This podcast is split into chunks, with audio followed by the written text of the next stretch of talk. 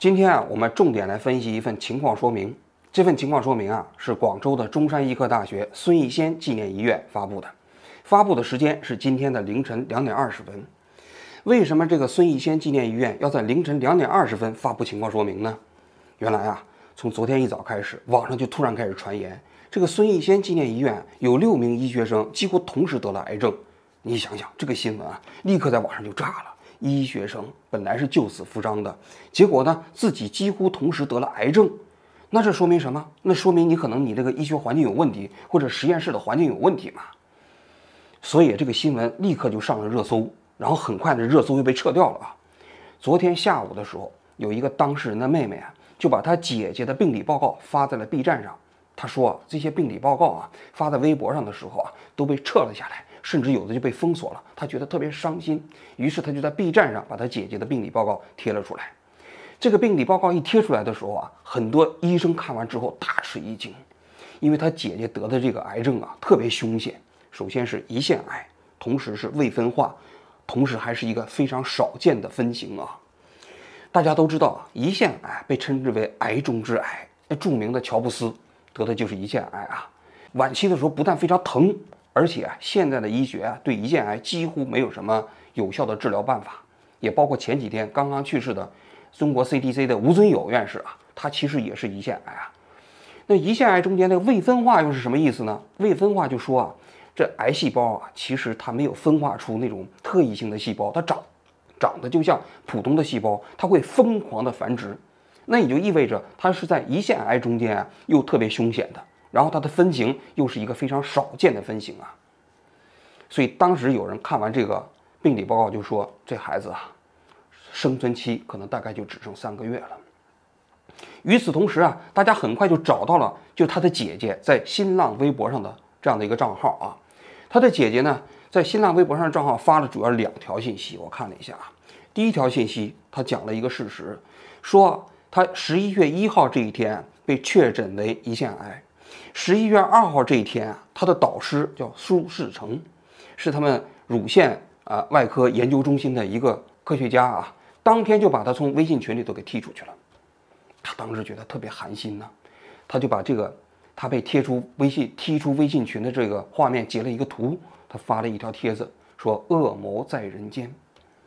另外一个呢，他就给一些医生下面回复啊，就希望能够。找到一些治疗他现在这种胰腺癌的这种方法，求生的欲望还是挺强烈的。但是就这么两条帖子，在昨天下午的时候，他的微博账号就被炸掉了。那于是啊，很多媒体啊就开始纷纷的找这个中山医科大学孙逸仙纪念医院去核实信息啊。有的记者就直接找到了孙逸仙纪念医院，找到了这个苏世成。当天下午啊，苏世成还出门诊，他们进到这个苏世成的门诊房间，就问他这个相关的情况。苏世成说：“这绝对是谣言。”连说了三遍。那么有些人就把电话打到了中山医科大学孙逸仙医院的办公室啊，办公室的这些工作人员也说，这些也全都是谣言，与事实不符，不要随便在网上传播这些不实信息。医院正在进行调查，调查完之后啊，随即会在网上公布。于是啊，也就是在今天的凌晨两点二十分，中山医科大学孙逸仙纪念医院啊。公布了自己调查的结果，也就是这份情况说明。我看到了这份情况说明的时候，我首先想到一点：中国这个体制啊，真的是遥遥领先呐。为什么这么说？你想一想，这是反我们这个政府官员，我们这医院的领导者，人家这个反应的速度多快呀！这昨天上午在网上开始流传，有六名学生啊，这个集体患癌。当天下午有媒体打电话过去，他们说我们就已经开始调查了。你想想到凌晨两点二十分的时候，人家这个调查报告啊，情况说明已经公布到在网上了，这工作效率你哪个国家能比呀？这是中国速度啊！你要是别的，你美国、英国这种事情，你到六点钟就下班了，人家不干了。但是你看看我们中山医科大学孙逸仙纪念医院的这些管理人员们，人家肯定是加班加点的在工作啊，一直工作到午夜呀，啊辛辛苦苦写出了这么一个情况说明。这人民公仆，你说说，确确实实是不一般呢。这第一点，第二点，为什么选择在凌晨两点二十分发公告？可以，其实早上八点钟发呀，九点钟发呀。那凌晨两点二十分发公告，我的理解是这样啊，大家都睡了，人家也希望，尽量少一点的人看到这份公告。你想啊，六个医学生同时患癌这件事情啊，它会在公众心目中造成极大的恐慌，在医学生心目中也会造成极大的恐慌。但是呢，人家凌晨两点二十分钟把这样的一个报告发出来了哈，就是你们没看见，没看见呢，那你不明真相的群众，你的情绪就比就会比较稳定嘛。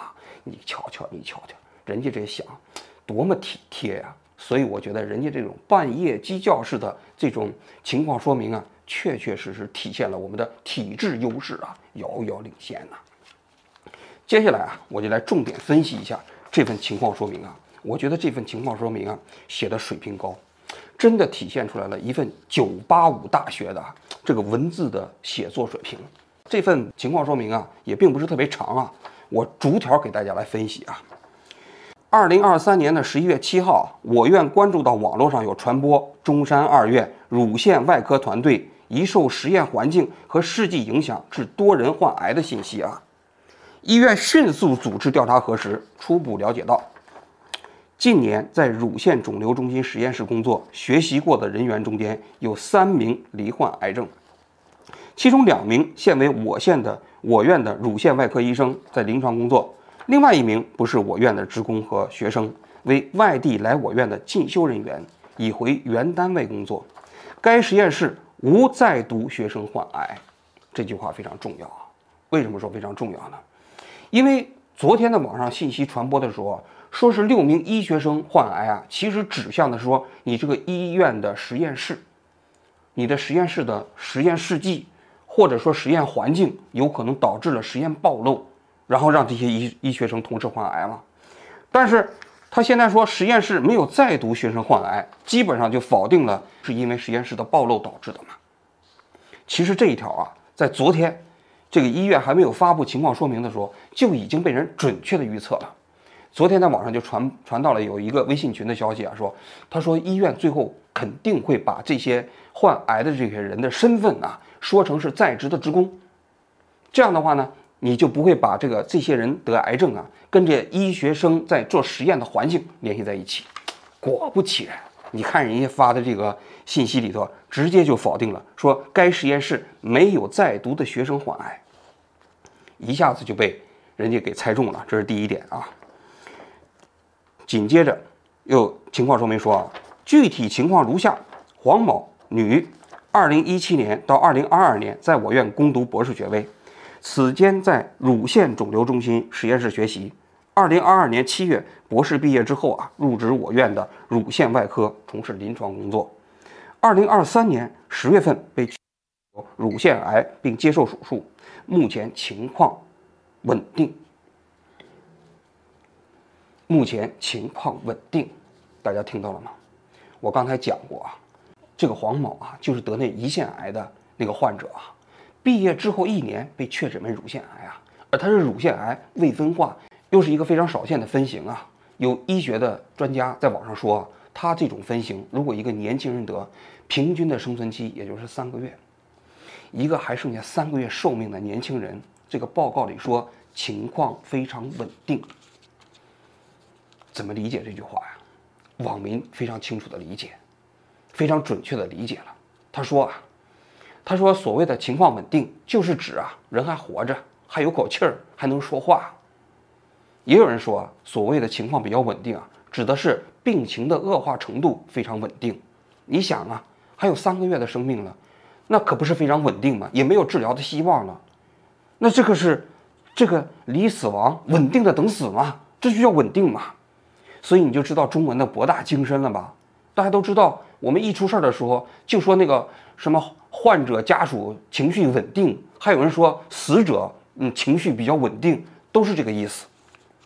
所以你知道了吧？其实这个所谓的情况稳定，指的就是这种现状。我们接着往下看啊。刘某，男，二零一三年到二零一八年在我院攻读博士学位，此间在乳腺肿瘤中心实验室学习。二零一八年八月，博士毕业之后入职我院的乳腺外科，从事临床工作。二零二三年的六月被确诊为滑膜肉瘤，并接受手术，术后恢复良好。这段写的非常技巧啊！你看，二零一八年八月份你博士毕业之后就入职了，二零二三年六月份被确诊为滑膜肉瘤啊，这中间隔了差不多五年的时间，所以他即便得了癌症，其实你也不能确认他是来自于实验室吧？但这里头又有猫腻了，为什么呢？网上的信息显示啊，其实中山医科大学孙逸仙纪念医院，你要想直接博士入职是不可能的，全都要通过一个博士后流动站的方式才能够入职。那博士后流动站也是在这个实验室啊，至少要工作两年呢。也就是说，他实际上啊，真正的入职时间应该是二零二零年左右。那么二零二零年你入职，二零二三年六月被确诊为滑膜肉瘤。那实际上还是有可能是实验室期间的实验暴露导致的嘛？这就是另外一个的所谓的技巧啊。以上两位职工患病之后，医院一直非常关心他们的健康，组织专家会诊、探望和慰问。另外有一名进修人员为某外地医院的毕业博士生，二零二一年来我院进修，在乳腺实验室工作。于二零二二年的四月份结束进修，离开广州。二零二三年在工作当地被诊断为乳腺癌。这段话有两层意思啊，就是说这个人呢实际上是进修的，并不是我们这边的工作人员啊，所以理论上来讲跟我们没关系。他不是我们医院的，你们不是说了吗？我们医院有六名医学生这个得了癌症吗？不是，你看这就是外地进修的嘛，是吧？虽然说他。啊，二零二二年四月份结束进修，离开广州。二零二三年就被发现了啊，时间很短短，但他不是我们医院的人，他就算得了癌症，你也不能说是我们医院的人得了癌症，也不能说我们医院的医学生得了癌症，否则你就是造谣。这是第一点。第二点，大家可以看到了吗？这一段里头，你不知道这个进修人员是男是女，前面的刘某和这个黄某啊都有性别。黄某是女性，刘某是男性，但是讲到第三个罹患癌症的这个人呢，就唯独没有性别了，为什么呀？这里就有蹊跷了，因为这第三个人得的是乳腺癌，这乳腺癌啊，大家都知道啊，一般来说女性得的概率啊比男性要高一些啊，女性得乳腺癌的概率是十万分之七，而男性得乳腺癌的概率啊只有十万分之一，还不到一点啊。所以啊，如果如果是一个男的得乳腺癌啊，人们就会觉得比较奇怪，就会容容易联想到你是不是你的实验环境出了问题。但是你看到了吗？在这么关键性的信息里头啊，人家这个报告里头情况说明里头就唯独不说他的性别了。那各位猜这个所谓的进修人员他是男性还是女性啊？我可以大胆的猜测，他就是男性。如果是女性的话，他一定会说是女性。但正是因为男性，他们觉得这是一种非常罕见的情况，所以他不愿意让你知道。九八五大学写的真的是水平高啊！大家接着看，乳腺肿瘤中心实验室啊，于二零零九年启用，至今已经培养了两百名学生。成立以来，实验室一直严格按照规范管理，对所有实验人员都有开展实验前安全和规范操作培训。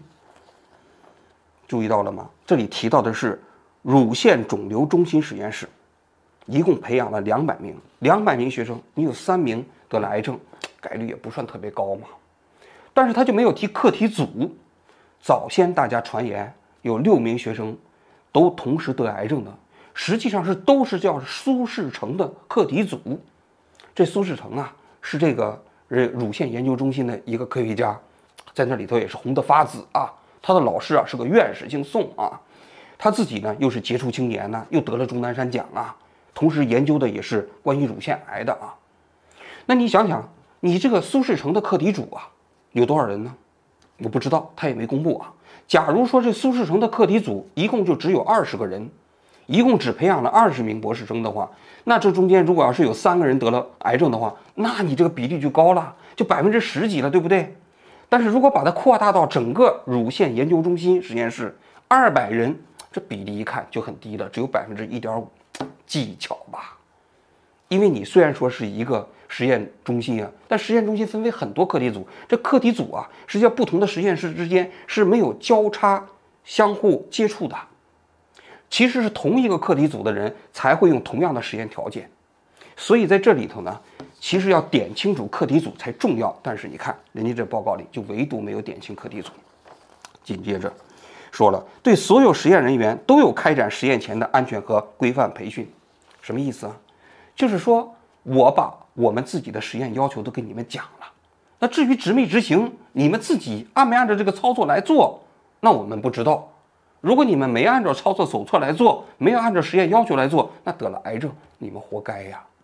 我已经让你让你好好做实验了，你没好好做实验呢，那那你不能怨医院呢，对吧？言下之意啊，针对公众对实验室安全管理的关切啊，我愿将一如既往的守好安全红线，也感谢网民对我们提出的意见。鉴于个体癌症发生的诱因极其复杂，诚挚欢迎有关部门组织的第三方机构进行评估调查。最后，感谢社会各界对医务工作者的健康关心和关注。什么意思啊？综上所述的意思就是说，这三个人得了癌症啊，你都不能把它归因为我们医院的实验室的问题，那很复杂。你自己的命不好，你自己的运气不好，你怨谁呢？是不是？你不能把它简单的归因为我们医院的实验条件呢？就是这个意思。这就是啊，中山医科大学孙逸仙医院的情况说明啊。分析完这份情况说明之后，我要讲一讲我自己的观点。首先，第一点，我觉得中山医科大学啊，孙逸仙纪念医院在这件事情的处理啊，真的是毫无人性啊。为什么这么讲？大家可以看到了吗？一号那个黄某确诊了是胰腺癌，二号就被他的导师舒世群给从微信群里踢出去了。这件事情应该说是舆论发酵的一个非常重要的诱因，因为这件事情做的毫无人性嘛，特别令人寒心嘛。但这么重要的事情，在情况说明里头一点都没有提。为什么没有提？为什么不去调查他的导师为什么要把他从微信群里给踢出去呢？没有涉及吧？更重要的是，你看这个黄某啊，明明得的是一个所谓的胰腺癌，明明是。实际上只有几个月的生存期了，但是这个情况说明里他反复在讲到他说的病情非常稳定。这个病情的稳定啊，说实在的，他们是希望公众看到他们的报告稳定，而不是真的说的是这个黄某本身的真正的病情的稳定。那你说他关心黄某吗？如果他真心关心黄某的病情的话，他会说得出来黄某现在的病情非常稳定的这句话吗？我相信说不出来。这句话本身就说明他根本不关心黄某的病情。他虽然说在这个报告里讲他关心黄某的病情，医院积极给他们会诊，但你真的要是了解他的病情，知道他现在来日无多的情况下，会这么去表述吗？通篇我们看到的全部都是话术，都是各种各样的用事实来说谎的这样一种话术，怎么能看得出来他其实是对这些患者？对他们自己的员工发自内心的关心呢，一丁点儿都没有。这是第一点。第二点，这件事情公众最大的质疑啊，你现在所有的这些癌症啊，学学生啊，都跟你的实验环境有关。事实上，他现在的情况说明啊，其实也间接证明了，的确网上的传言不是假的。昨天那些网上传言说是有六名学生，现在他自己不是公布了有三个吗？就在今天，还有他们中山。呃，医科大学的学生啊，给我发来邮件说，他说实际上至少有四个，而他自己还有慢性病。他们一八年这同一批啊进的这个苏世成的实验室啊，结果呢，几乎同时都在二零二三年确诊了癌症。他们现在心里都非常慌啊，他们都怀疑是一个实验室的条件啊引发的这样的一个癌症。但是呢，我们看一下现在这个情况说明里头关于实验环境和实验条件的。这部分内容是也是一点都没有提，也没有进行任何调查。按道理来讲，这件事情应该怎么调查？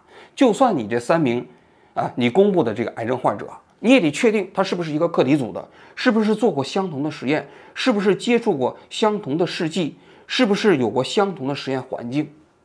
因为现在网上有一些猜测，比如说啊，说猜测这个苏世成啊，他其实在在搞这个鼻咽癌的研究。这鼻咽癌的研究里头用到一种抑制剂，而这种抑制剂呢，本身就是一个强致癌的物质。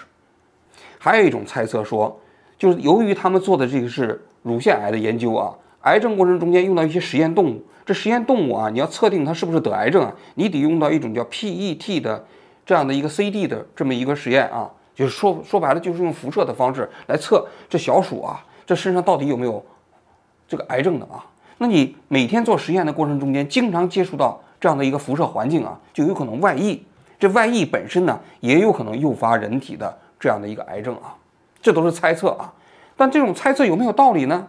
按道理来讲，你的情况说明你也得调查这些所有的学生是不是同时有了这样的一个实验环境，这样的实验环境它过程中间它是不是规范，这才是一个合格的调查报告嘛，这才是回应公众真正关心的内容嘛。但是呢，我们看一下整个这个情况说明里头，涉及到实验环节的也是一句都没有，只有一句话，就是说我们都对他进行培训了，我们对他对他们的实验环节都跟他进行安全教育了。这第二点，第三点，我想说的是啊，鲁迅先生曾经说过一句话：学医救不了中国，为什么呢？因为他认为近代的中国积贫积弱啊，不是因为中国人的这种身体条件导致的。而是因为这个社会病了，这个社会病了，医生你实际上是治不好的，所以他最后弃医从文。他写了《呐喊》，写了《狂人日记》，写了《孔乙己》，写了《坟》那些作品，希望能够唤醒中国人。但是我想说啊，其实学医的人不仅仅说他救不了中国，他也救不了自己呀。为什么呢？因为医生说实在的，也是这个社会的一部分。你别看医生啊，在跟患者打交道的时候，他是一个强势的地位，但是当他面对冰冷的体制的时候，他们也是待宰的羔羊啊。可以想象一下，这些医学生现在已经当了医生，突然一夜之间啊，三十岁左右的人，一大批的人在同一个实验组里都得了癌症，他们心里肯定发慌吧？